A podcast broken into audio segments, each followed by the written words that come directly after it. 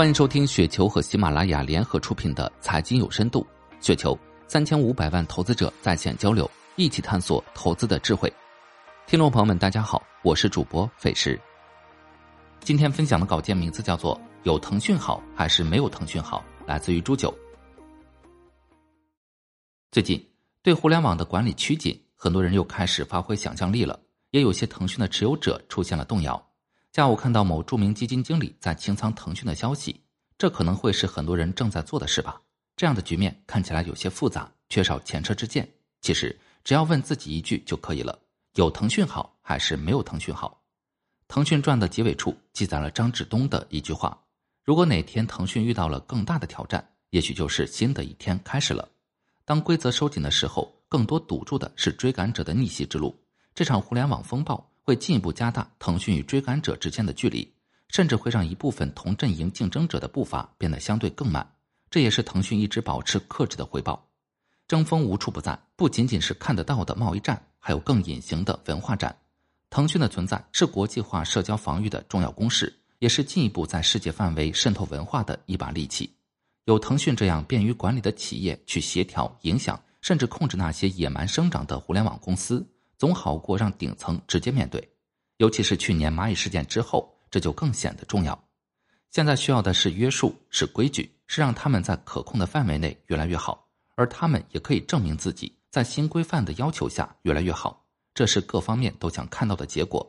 规范确实是必要的，对守规矩的企业来说，规范越多，收益越大。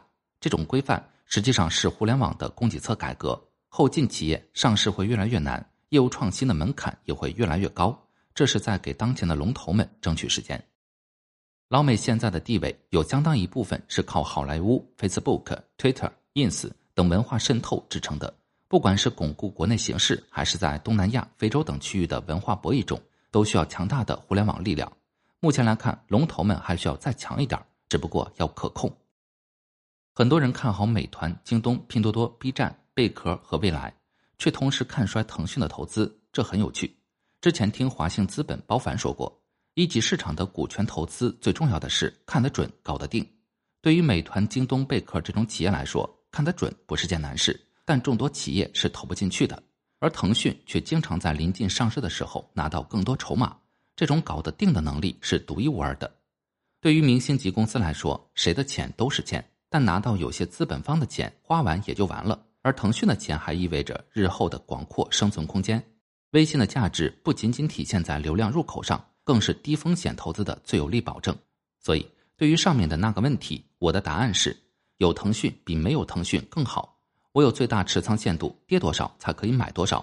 一路下来，上周才有了机会，周四周五又加仓了五百元出头买入的腾讯，我愿意先持有十年。引用马化腾的一段话：这才是腾讯最担心的事。因此。千亿级公司没落是很常见的事情，甚至到了千亿级，没落的概率可能还会更高。包袱越重，没落越快。